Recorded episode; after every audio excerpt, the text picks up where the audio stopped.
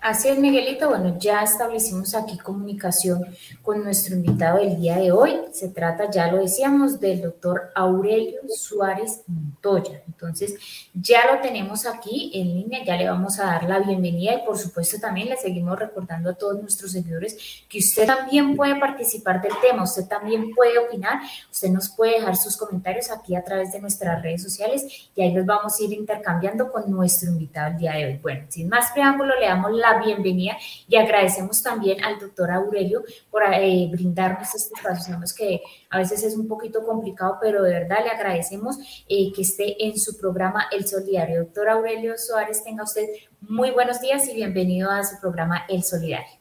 Muy buenos días, Paula. Muchas gracias por su gentil invitación. Un saludo a compañero Miguel Camacho, a todo el equipo de producción del programa El Solidario y por supuesto a los maestros y las maestras docentes de todo Colombia que hoy están conectados participando en este programa importantísimo del Magisterio de, Cundinamarca y, del país. Muy buenos días, muchísimas gracias eh, a Aurelio Suárez, nuestro invitado en el día de hoy, por sacar ese tiempo en medio de todas estas actividades también que son de, como decíamos, de reflexión, muchas veces de integración familiar, pero bueno, ha sacado este tiempito. Muchísimas gracias por estar, por estar presente hoy aquí en el Solidario. En el Solidario vive la noticia y pues en estas reflexiones que estamos haciendo en el diario vivir de, a propósito de la Semana Santa y como hemos denominado el Via Crucis que pasan muchos de los colombianos y queremos entablar un diálogo aquí también con, eh, este importante invitado, un gran economista de nuestro país, pues con una, eh, digamos, opinión muy importante para todos nuestros seguidores en redes sociales, como usted lo, ha mencionado, y con quienes también queremos interactuar.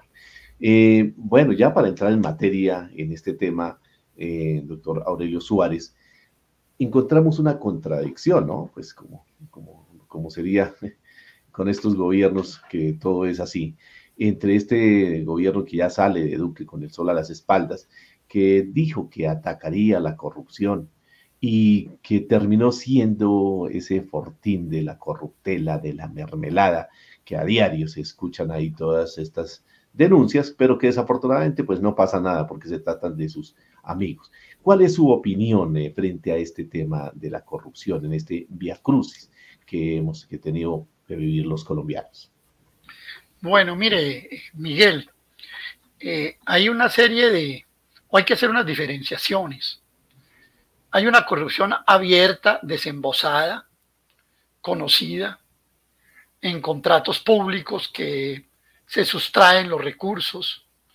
Y entonces en temas como la alimentación, la dotación de los colegios, la infraestructura escolar, en temas como carreteras, como vías, etcétera, eh, pues es notoria, es evidente y está ahí clara y Colombia realmente nunca ha podido eliminar ese mal que es casi proverbial en nuestro país, que está es una costumbre ya inveterada en que funcionarios públicos y contratistas privados eh, llegan a acuerdos para hacer contratos con base en los presupuestos públicos que los beneficien a ambos, a unos por la coima y a otros con la ganancia. Digamos que eso en Colombia hace décadas, desde el Frente Nacional, y eso el revolcón del 91 no lo, no lo cambió, ha venido sucediendo eso. Pero hay otra corrupción que a mí me parece que es todavía más oculta y más perniciosa. Por ejemplo, estamos hablando de que el gobierno de Duque, yo lo he repetido en varios escenarios y en columnas periodísticas que escribo, que ha acumulado 80 billones de pesos durante este último año con el propósito exclusivo de elegir a sus conmilitones. Eh, hoy tenemos un Congreso de la República que usted no puede decir que sea un Congreso que cambió. Puede que haya algunos partidos, digamos, de oposición que hayan avanzado. Eso no lo va a negar nadie. Las cifras están ahí, están los datos. ¿sí? Pero hoy la mayoría del Senado de la República la tienen el Partido Conservador, Cambio Radical, el Centro Democrático, la U, los grupos cristianos que los apoyan y el Partido Liberal. Le, advierto una cosa a Miguel y Paula.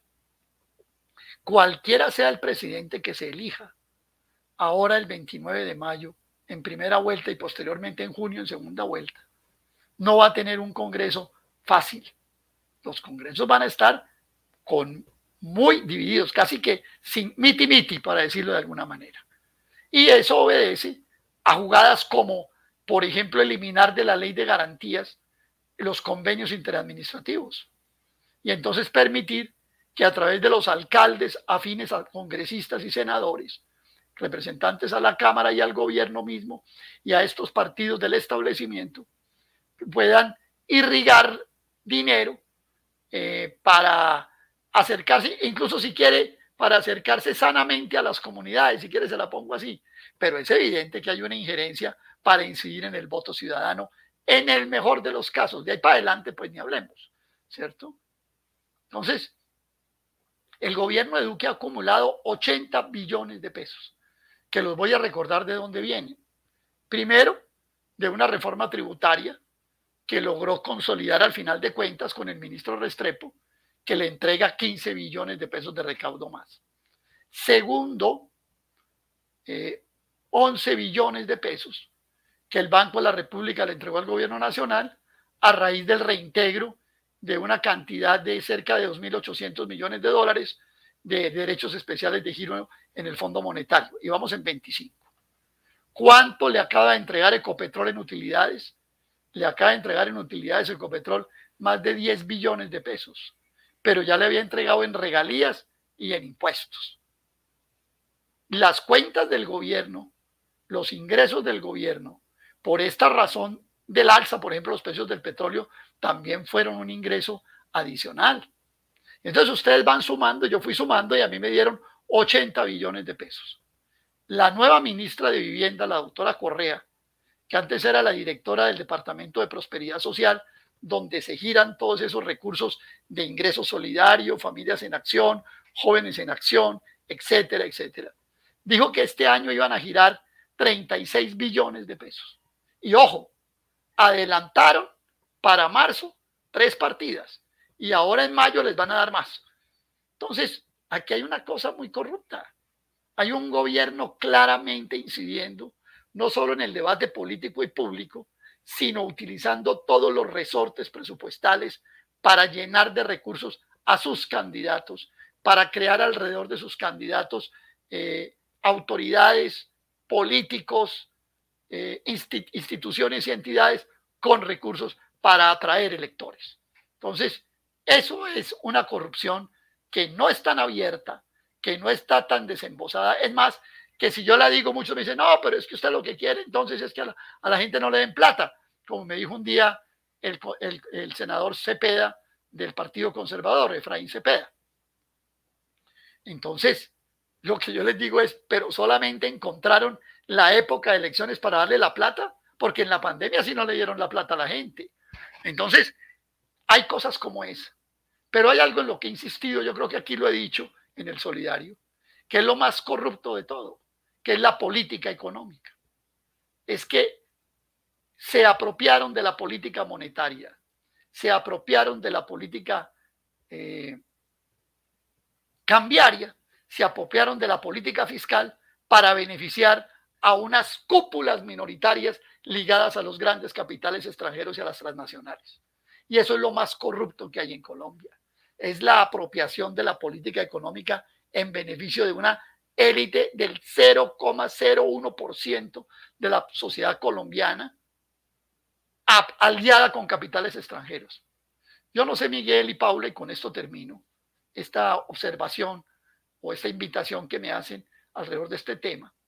Yo no sé si eh, Paula y Miguel pudieron ver el artículo que circuló la semana, está circulando esta semana, eh, escrito por mí en la revista Semana, que se llama Verdades 4G donde yo muestro cómo las vías 4G, a raíz del debate que hace el representante a la Cámara por Antioquia del Partido de Unidad, Jorge Gómez Gallego, en hace pocos días, muestro cómo estos se han vuelto unos verdaderos filones de enriquecimiento de los grandes grupos económicos colombianos, aliados con grupos como el Banco de Crédit Agricole de Francia o el JP Morgan de los Estados Unidos o Goldman Sachs de los Estados Unidos o la Corporación Financiera Internacional de International Finance Corporation del Banco Mundial, etcétera, que se quedan con las carreteras entre 25 y 39 años. Miguel, hay carreteras que se entregaron a 39 años a unos constructores aliados con estos financistas y respaldados además en un 35% por vigencias futuras del presupuesto general de la nación. A usted no me parece que eso es más corrupto incluso que la señora que se robó no sé qué, pero eso es más corrupto todavía. Es que, Paula, los contribuyentes colombianos vamos a pagar esas carreteras tres veces. Es una cosa impresionante. Como yo muestro en el artículo, y también está en el libro Saqueo, y lo mencionó el, el representante Gómez Gallego, yo muestro en el artículo que cuando uno paga un dólar en la carretera Guayaquil-Quito, en Ecuador, que es una muy buena carretera, puede recorrer 179 kilómetros. Yo pago un dólar y a los 179 para me dice, maestrico, deme otro dólar. Aquí en Colombia, en estos proyectos 4G, hay vías como la vía Girardón Neiva o la Pacífico 1, donde a los 22 kilómetros a usted ya se le acabó el dólar y pague otro. Esto fue lo que nos metieron. ¿Eso no es muy corrupto? Y mire usted una cosa que es la peor de todas. Por ejemplo, los fondos privados de pensiones son los o de los principales tenedores de títulos de deuda del gobierno colombiano, de los llamados TES o títulos del Tesoro. Pues bien, hagamos el siguiente recorrido. Ellos, los, los, fondos de pensiones tienen, vamos a decir algo, 110 billones de pesos en títulos del Tesoro. O sea, cogen la plata de los trabajadores, del ahorro pensional de los trabajadores y financian al Estado la deuda pública. Y la deuda pública está causada por una estrategia económica de libre comercio y capital extranjero que le produce al país los déficits externos y fiscales por los cuales tiene que endeudarse. Entonces montan una política económica, un modelo económico en contra de los trabajadores, ese modelo económico que eh, causa un endeudamiento público que después tiene que ser financiado con el mismo ahorro de los trabajadores. Si eso no es corrupto, díganme ustedes, entonces, ¿qué es corrupto en el mundo? Y eso es mucho más grave pues no quiero eh, eh, tapar el sol con las manos, que el señor que, o la señora que se roba por ahí unas platas de un contrato y de unas cosas horrible, feo, aberrante, pero eso está abierto y eso se sabe. Esto otro, carreteras 4G, política económica a costa del ahorro de los trabajadores, a costa de los impuestos de los contribuyentes de las clases medias y de los menores ingresos en el país, esa corrupción no es develada, es más, se considera natural. Termino con esto, Miguel y Paula. Hay un libro, lo recomiendo, que se llama Corrupción y Cohesión Social, de los profesores Mulás y Granados de la Universidad de Barcelona, donde ellos dicen lo siguiente, países con la mayor desigualdad, países con mayor corrupción. Y muestran cómo hay una intersección entre capitales privados, funcionarios y gobernantes elegidos, que son el foco, el centro de la corrupción en esos países. Y no se nos olvide que Colombia está entre los cinco países más desiguales del mundo. Ergo, tiene que ser un país corrupto. Muy bien, por este primer análisis eh, de doctor Aurelio Suárez en cuanto al tema de la corrupción. Y bueno, esa fórmula tal vez diría uno muy cierta, que la corrupción es directamente proporcional a las inequidades, las desigualdades que existen en un país. Entre mayor corrupción, pues mayor desigualdad eh, existe. Y pues Colombia no se escapa a esta situación. Pero le agrego algo más, Aurelio. También en este tema de, las elecciones, eh, nota uno en el sector, eh, digamos, de, algunos grandes empresarios, como el chantaje, que creemos que también es corrupción. El chantaje es que si no se vota por el candidato de, del partido de gobierno, entonces muchos trabajadores irán a sufrir las consecuencias laborales. Eso es un chantaje también que hace parte de la corrupción que complementamos a lo que ya eh, Aurelio nos decía frente a este tema. Usted dijo algo también relacionado con la deuda externa, Aurelio, que maneja estos temas. ¿Cómo se encuentra hoy el tema de la, de, la deuda pública eh, de nuestro país, tanto interna como externa? y bueno, las diferentes eh, versiones que se tienen y que sabemos que usted en este tema es muy juicioso, juicioso con las cifras económicas de nuestro país frente al mundo. bueno, mire, Miguel, usted bien lo dijo. En general, cuando uno va a una movilización, compañeros y compañeras gritan abajo la deuda externa. Bueno, esa es una definición un poco imprecisa, por dos razones.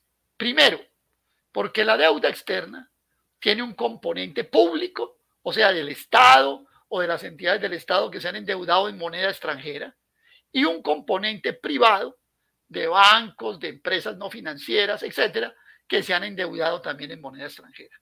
Por supuesto que nosotros nos tenemos que, pues digamos, sobre todo, digamos, referirnos al tema de la deuda externa pública, aunque la privada también tiene algunas connotaciones que pues no es del caso en este momento eh, mencionar. Pero también hay una deuda pública interna el gobierno colombiano se endeuda en dólares, en moneda extranjera y se endeuda en pesos también. ¿Cómo estamos de deuda pública? Estamos de deuda pública sumando una con otra, la pública y la externa. La externa son 110 mil millones de dólares que vamos a ponerlos a 3.900 pesos el dólar. Pues, si me, lo recibe así, Miguel, a 3.900, bueno, se lo vendo a 3.900. Eso da 390 billones de pesos. Y la deuda interna en títulos del Tesoro puede estar cercana a los 350, 360 billones de pesos. Luego estamos hablando de que hoy la deuda pública en Colombia del gobierno nacional central puede estarse aproximadamente, puede estar llegando a los 700, entre 650 y 700 billones de pesos. ¿Esto de qué nos sirve? Nos sirve para hacer una mirada retrospectiva. Cuando empezó el siglo XXI, en el año 2000, la esta misma deuda era de 70 billones de pesos. O sea, que la hemos multiplicado por 10 en 21 años. ¿Y eso qué quiere decir? Eh, Paula, permítame hacerle a usted una pregunta de manera muy respetuosa. ¿Cuántos son en su casa? En mi casa somos tres. Bueno, muy bien. Entonces, en el año 2000 éramos 42 millones de colombianos y debíamos 70 billones de pesos. Quiere decir que más o menos cada colombiano debía un millón y medio de pesos. En la casa de Paula debían entonces uno y medio por tres, cuatro y medio millones de pesos entre los tres. Hoy, en el año 2021, deben 700 billones de pesos dividido por 50 millones de colombianos, nos da casi 12 y medio millones de pesos por habitante. Como son 13 en la clase de Paula, estamos hablando de que deben 37 y medio millones de pesos. La deuda por habitante ha crecido más que el ingreso por habitante.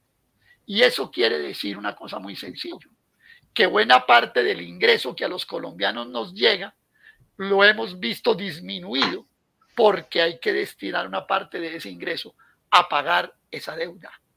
Si el ingreso por habitante no creció el mil por ciento o diez veces como la deuda pública, sino que creció ocho veces, por decir algo, ¿cierto? Estamos hablando de que en el cajón de los impuestos, vía impuestos directos por renta, que algunos docentes lo pagan, o vía impuestos indirectos como IVA, como 4 por mil, como impuesto a los combustibles y a la gasolina, como impuesto a las bolsas plásticas, como todos esos impuestos que se empiezan a inventar, entonces estamos hablando de que una parte de ese ingreso disponible se ha disminuido porque va al cajón de los impuestos indirectos del gobierno. Por eso, Miguel y Paula, ¿qué encontramos? Que este fenómeno ligado a una, a un alza de salarios inferior a la que debería tener con relación al ingreso por habitante, que encontramos que de cada 100 pesos que había de ingresos a la sociedad colombiana hace 30 años, algo más de 50, 51, 52 correspondía a salarios. Hoy 34 corresponden a salarios. Ha habido un traslado del sector del trabajo y de los salarios, por supuesto, a ganancias financieras y no financieras, a impuestos indirectos para pagar esta deuda. Es entonces uno que encuentra que esta política económica de libre comercio y capital extranjero se ha financiado con bajos salarios e impuestos indirectos y financiado con la compra de títulos del tesoro con los fondos de las pensiones. Esto se vuelve una locura porque mire Miguel, el país endeuda los fondos de pensiones con la plata de los trabajadores, eh, le, compran los títulos del tesoro, pero para pagarle a los fondos de pensiones se le bajan los salarios a los trabajadores y se les ponen los impuestos indirectos. Por eso yo les, les he dicho una cosa, la gente que participó en el paro del 2021 participó por los efectos que está sintiendo, pero si entendiera esto que yo estoy explicando aquí, todavía estaríamos en paro. Y esto hay que explicarlo. No veo candidatos, ninguno, que lo expliquen con claridad, con toda esta claridad meridiana que se requiere. Es posible que en los debates que vengan, algunos están hablando especialmente del tema de la desigualdad, lo hacen bien, pero hay que elevar el nivel del debate, hay que explicarles a la gente. Yo les hago una pregunta, ¿cuántos docentes del magisterio de Cundinamarca del país entienden este asunto como lo estamos explicando acá? Me temo que no son muchos. Y uno encuentra que quienes llevan vocerías políticas tampoco se esfuerzan por explicar esto a profundidad, sino de pronto quizá por hacer algunas eh, expresiones que causen golpe en la opinión, que suenen estridentes, que suenen extravagantes, que rayan en la charlatanería algunas veces, pero que no entran en la explicación profunda y seria de estos problemas. Repito, Colombia se endeuda por la política económica. Como se endeuda, los fondos de pensiones de los trabajadores le compran los títulos de deuda. Y para pagarle a los fondos de pensiones, le bajan los salarios a los trabajadores y les imponen impuestos indirectos. Y por lo tanto, el ingreso disponible no ha crecido igual a como crece la deuda y eso va en una merma de ingreso y de bienestar de la mayoría de la población colombiana. Es importante lo que usted acaba de decir frente a la pedagogía que tenemos que hacer y que todos los que están hoy inmersos en todo este tema político, eh, frente a los electores, porque desafortunadamente, pues eh, hay que decirlo, en muchos de los, de los electores la información que tienen, eh, digamos, es básica, incluso a veces mínima, y otros pues se dejan llevar por lo que dicen los grandes medios de comunicación en ese sentido. Hoy, por ejemplo, hay que decir que en nuestro presupuesto, ahora que Aurelio toca el tema de, la deuda pública, en nuestro presupuesto, en el presupuesto de nuestro país, cerca de una cuarta parte del presupuesto se destina para pagar esos intereses allá a las grandes, al Fondo Monetario Internacional, a, ese sector financiero que es privilegiado con este modelo económico neoliberal que desafortunadamente tenemos en nuestro país. Eh, pasando a otro tema, Aurelio, en esta charla interesante que tenemos en el día de hoy, eh, miremos el, un, otro que pasa el pueblo colombiano, pero esta vez referido a la situación que viven los campesinos. Hoy sabemos de las carestías que tenemos para ir a hacer el simple mercado, cualquier cosa, de los insumos, a los cuales hoy hablaba con gente del campo que para sembrar un bulto de papa hoy se ha duplicado y hasta más el tema de, los, de los abonos, los químicos, los insumos para la producción eh, agrícola, avícola. Bueno, es decir, en, en muchos temas hoy la situación es muy complicada. Entonces, ¿cuál es ese vía crucis que podríamos mirar en cuanto a la consecuencia de las políticas agrarias al campesino colombiano? Eh, y que pues lógicamente ha afectado el bolsillo de ellos y que es un coletazo económico que desafortunadamente hoy tenemos. Aurelio. Bueno, Eh, los TLCs. Sí. Tal, sí, por supuesto, vamos a hablar un poquito de eso, pero como usted me, me puso allá en la parcela, arranquemos de la parcela para arriba. ¿sí? Eh, ¿Cuál es eh, uno de los indicadores que más ha venido creciendo en estos últimos, en, yo diría que casi en este último año? Claro, usted lo siente en el supermercado o en la plaza de mercado o, o en la tienda a donde se provisiona de los alimentos. Pero tanto ha crecido ese índice de precios al consumidor como el índice de precios al productor. Ese es un indicador que es importante manejarlo, Miguel y Paula. El índice de precios al productor. Nosotros tenemos unos cultivos que son, por ejemplo, en el caso de la papa, altamente demandantes de insumos agroquímicos. El cultivo de papa, el cultivo de arroz, el cultivo de palma de aceite eh, y algunos renglones de la producción agropecuaria, por ejemplo el ganado de leche para las praderas, etcétera, son dependientes de fertilizantes y de insumos importados, traídos de afuera. Recordémosle a los y las oyentes del solidario que el nitrógeno, el fósforo y el potasio son los nutrientes fundamentales para esta producción. Y por lo tanto, ha de contarse con estos elementos básicos.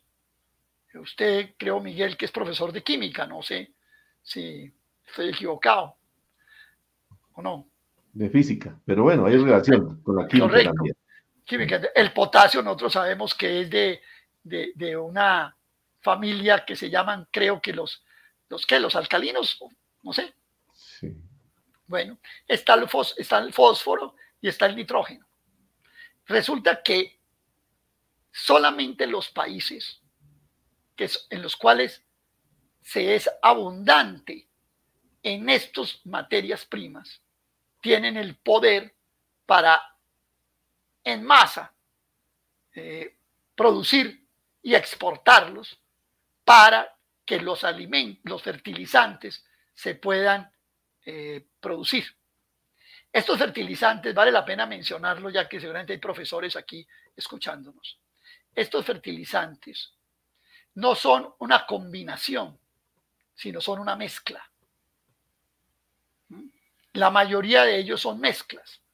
Usted coge los elementos básicos y produce una serie de, movimientos físicos más que químicos y produce el fertilizante. Solamente hay un proceso realmente químico que es la obtención de, del nitrógeno, que usted lo hace a través del amoníaco para sacar de allí un elemento clave que es la urea, ¿cierto?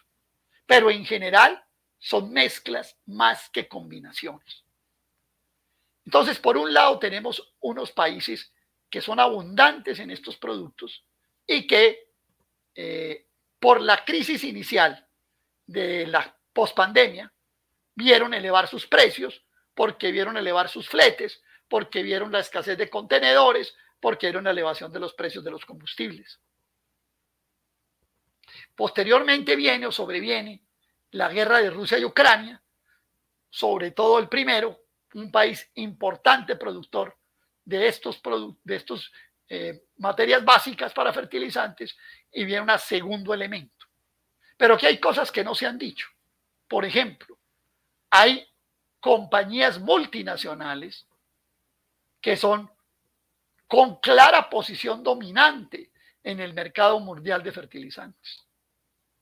En Colombia padecemos una que se llama Yara. Es una compañía de origen noruego, de las principales en el mundo en esta materia. Incluso en estos días leí por allá, le, voy a Petro en Blue Radio decir que el principal productor de fertilizantes en Colombia era monómeros colombo-venezolanos. Eso no es cierto.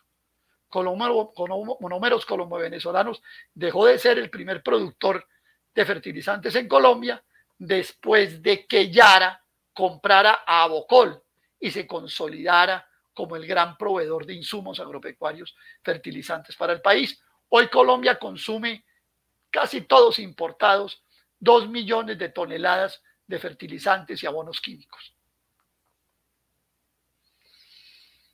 Entonces tenemos una situación de elevación de esas materias.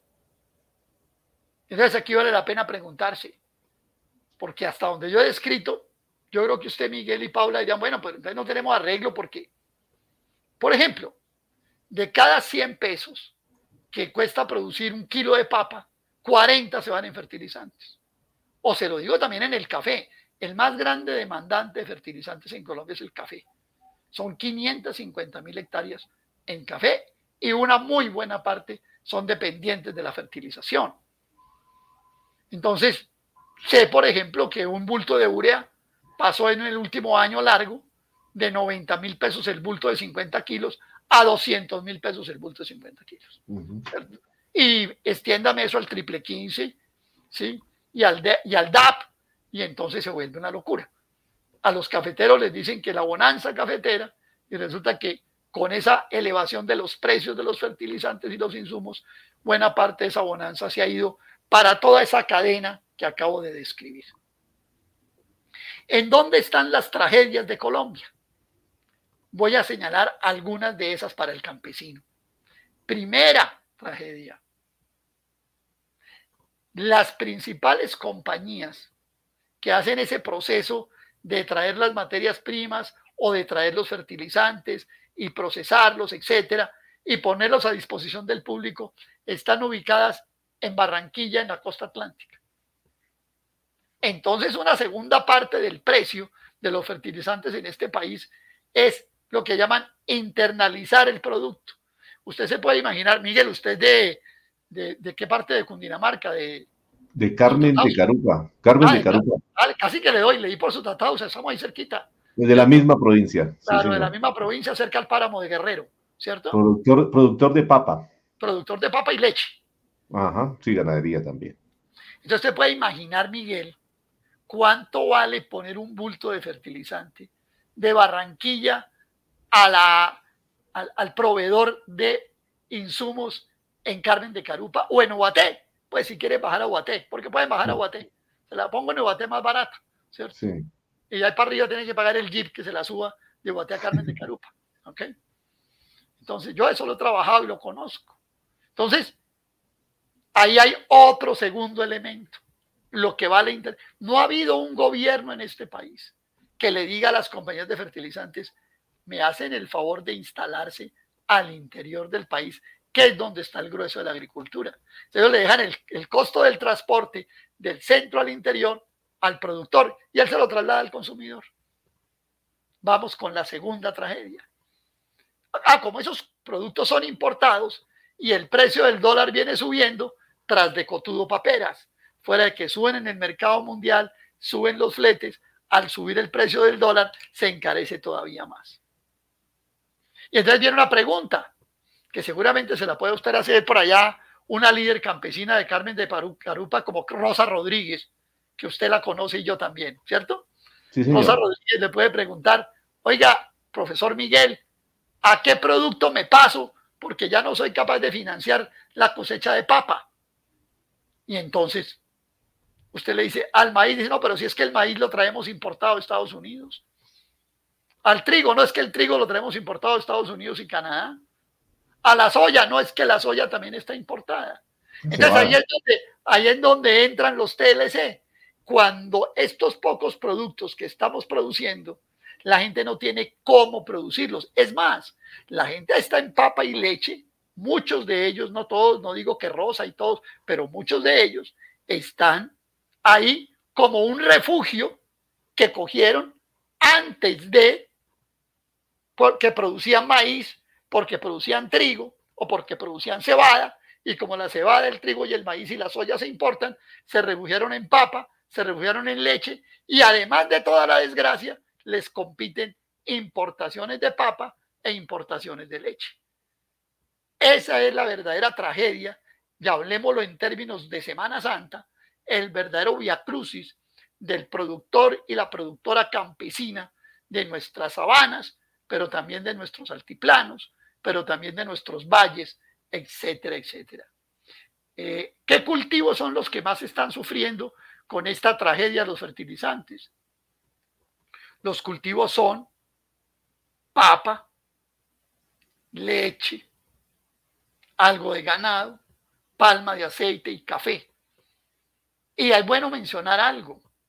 El pollo y el cerdo también suben, porque como el pollo y el cerdo, para hacer ese, ese alimento eh, balanceado y concentrado para las distintas especies eh, pecuarias, ese alimento balanceado se compone de maíz amarillo, de soya y de sorgo, que también son importados, y como suben los precios de esos productos y suben los fletes y sube el dólar, al productor, al consumidor al final de cuentas, ese pollo que lo produce aquí en Colombia, hoy como principal productor de pollo, es una compañía norteamericana que se llama Cargill, es la dueña de Pollo Bucanero y de Camper Pollo, tiene más o menos el 25% del mercado, por eso le sube al consumidor y al ama de casa colombiana.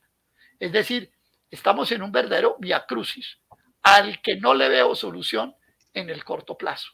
La única solución que uno puede ver o las únicas soluciones que uno puede ver, si a mí me preguntaran, bueno, doctor Aurelio, ¿qué digo, saquen crédito barato y abaraten la producción por la vía del capital, porque si usted a esto le suma tasas de interés que está pagando el campesino y la campesina al 20 o al 25%, o financiado por un proveedor que le descuenta de los precios lo que le presta, entonces estamos en una situación sin salida.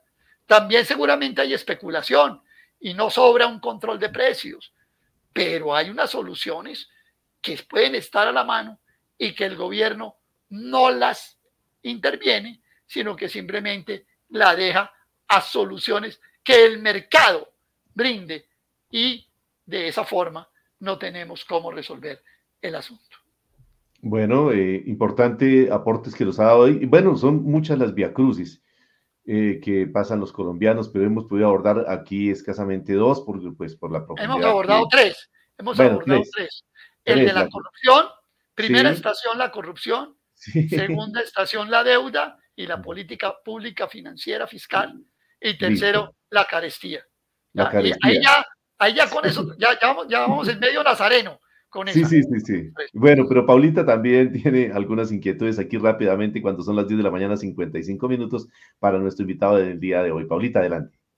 Bueno, antes de seguir aquí con más preguntas y más interrogantes, eh, también aquí nuestros seguidores opinan. Y David Forero opina acerca del tema que ya nos estaba eh, haciendo este análisis el doctor Aurelio y dice, los peajes aquí en Colombia es lo más costoso del mundo. En el caso de FUNSA, peajes hacia todas sus salidas. Entonces aquí opinan también nuestros seguidores y por aquí otro seguidor, Oscar Ernesto Barbosa. Y según esto, el narcogobierno tiene proyectado 18 peajes más. Entonces, esto es algo de lo que se viene sabiendo porque aquí hay muchas cosas que se están cocinando para caerle al pueblo. Entonces, Ahí tenemos que estar muy pendientes. Pero bueno, aquí hay más preguntas, eh, doctor Aurelio, y yo quisiera... pero déjeme, déjeme, Paula, referirme a una palabra que use, utiliza uno de los oyentes. Claro que sí, sí, señor. Yo, y en esto seguramente no va a gustar, a mí no me gusta el término narcogobierno ni narcoestado. A mí no me gusta. Porque eso desfigura la realidad de lo que es Colombia. Colombia es ante todo una neocolonia de los Estados Unidos. Una de cuyos efectos puede ser el narcotráfico. Pero Colombia no son las narconovelas que se venden en Netflix y que le dan lucro al libretista que las hace. No. Colombia no es un narcoestado. Queda claro eso. Colombia es una neocolonia de los Estados Unidos de Norteamérica. Y esto es importante aclararlo por qué, Miguel y por Paula. Porque si usted no tiene clara la caracterización de la sociedad, ¿cómo va a resolver los problemas de la sociedad? Yo le puedo asegurar una cosa al querido oyente. Acabemos con el narcotráfico y seguimos igual. aquí lo que manda es el gran capital financiero imperialista. Voy a darles un dato a los amigos que les gusta y les fascina hablar de narcoestado y hablar de no sé qué. y entonces uno va, y entonces uno hace una novela que Colombia es un país narco, narcoestado y le compran la novela en Netflix y uno se vuelve rico, pero el país sigue igual. No. En el mayor, en el mejor de los casos, en el cálculo más elevado, que lo tiene un trabajo de Santiago Montenegro para el sede de la Universidad de los Andes, el ingreso de Colombia en términos de narcotráfico es de 18 billones de pesos. ¿Cuánto es el Producto Interno Bruto del país? Mil 50 billones de pesos. Somos un narcoestado. Entre otras cosas, desconoce, cuando se hace esa caracterización, se desconocen cosas como que el 70% del, del valor de los, del mercado de los narcóticos en el mundo es el transporte. Y no está en manos de colombianos. El transporte a los grandes mercados. Aquí producimos la. ¿Sabe cuánto del mercado mundial de narcóticos le, entra a Colombia? Le entra el 9% de todo el mercado mundial de narcóticos. Entonces, además, eso va creando unos imaginarios. Entonces uno después oye a un ministro de defensa decir, es que les disparamos porque eran cocaleros. Y, y, eso, eso va creando todo, le va abriendo la puerta a una cantidad de cosas y a mi modo de ver bastante imprecisas y yo diría contraproducentes. Caractericemos a Colombia como es, una neocolonia de Estados Unidos, una de cuyas secuelas, una de cuyas derivaciones es esta cosa del narcotráfico, en las cuales los Estados Unidos además es el más amplio ganador. Las mafias norteamericanas, las mafias que hay allá en las calles de Nueva York, y en las calles de Europa, esos son los grandes ganadores del narcotráfico. Y da que nosotros mismos nos arrogamos la culpa de lo que participamos en términos globales de la mejor manera. Entonces, permítame esa precisión. Me disculpa el muy querido oyente. Podemos debatirlo cuando queramos, pero al pan pan y al vino vino. Si a mí me preguntan que si Iván Duque es un socio de un narcotraficante, porque salió abrazado con el ñaña Hernández, o que si Iván Duque es un lacayo de los Estados Unidos de Norteamérica, yo diría lo segundo, es mucho más lacayo de Estados Unidos que socio de un narcotraficante. Claro que sí, doctora Aureli, pues esta es la idea, poder hacer y entrar en estos debates y poder, eh, sobre todo, como adquirir esa cultura y no quedarnos solo en lo que los medios nos están mostrando.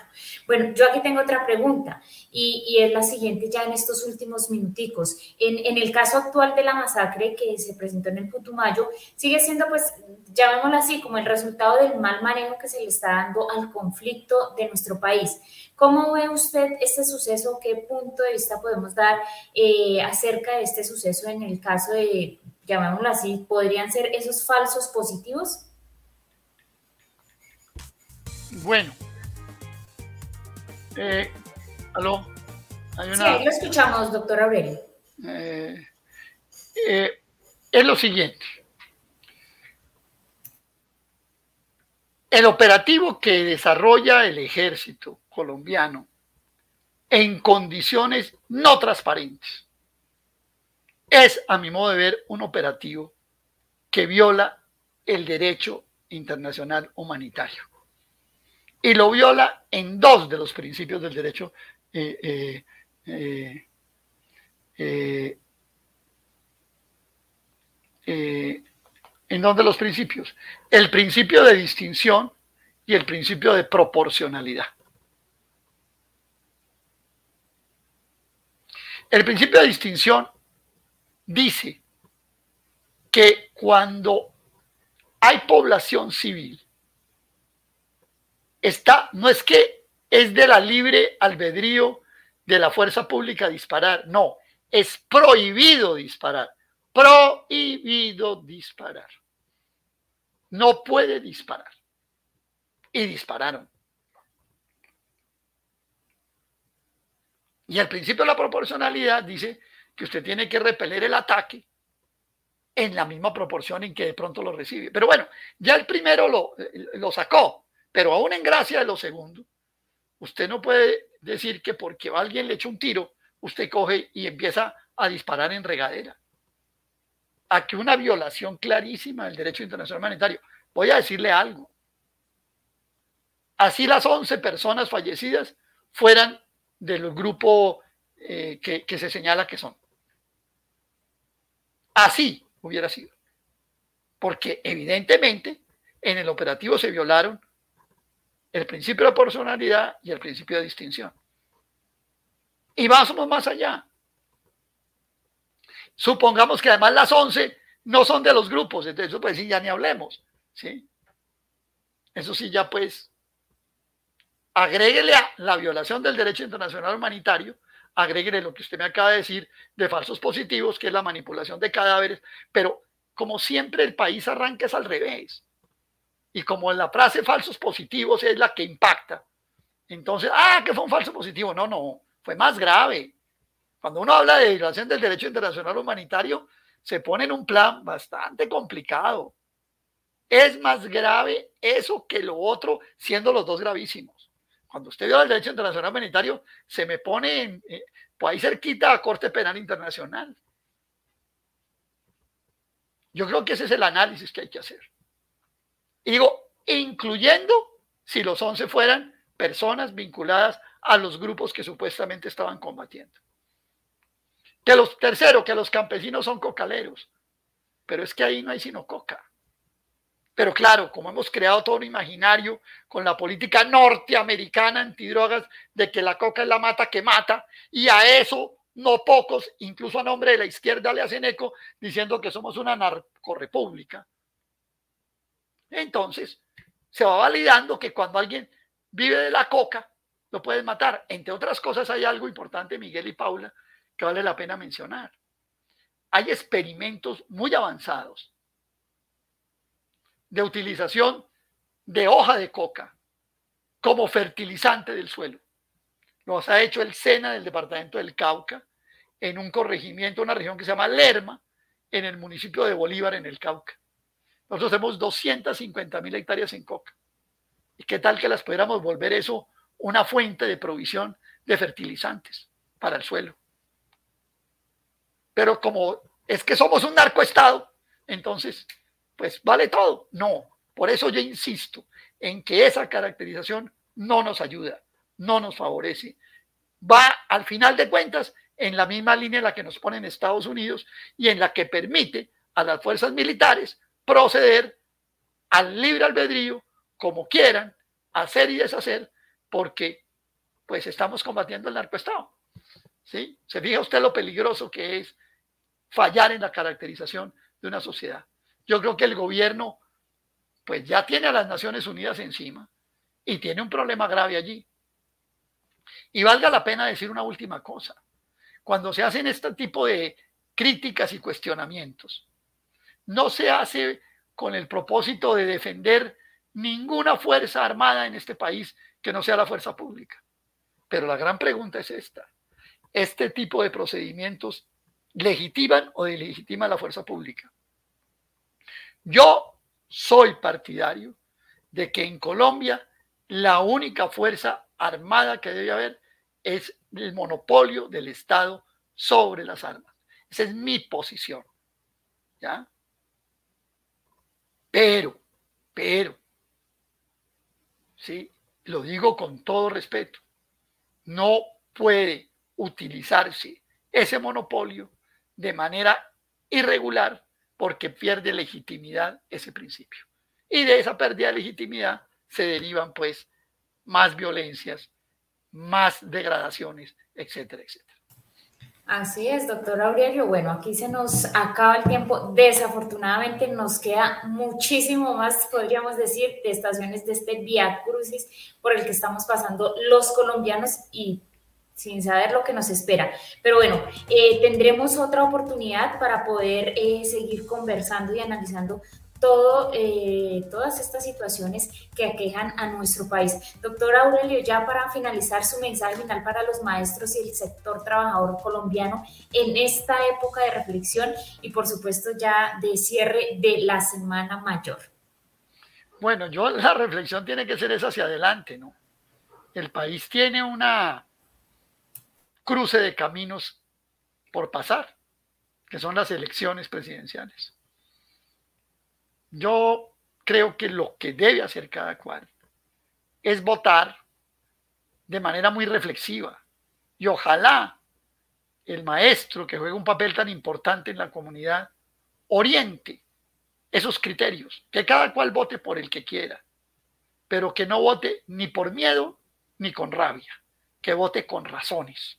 Creo yo que eso le da una validez a esta imperfecta democracia que tenemos en Colombia y que quien más sufre si se deteriora más será las mismas mayorías nacionales.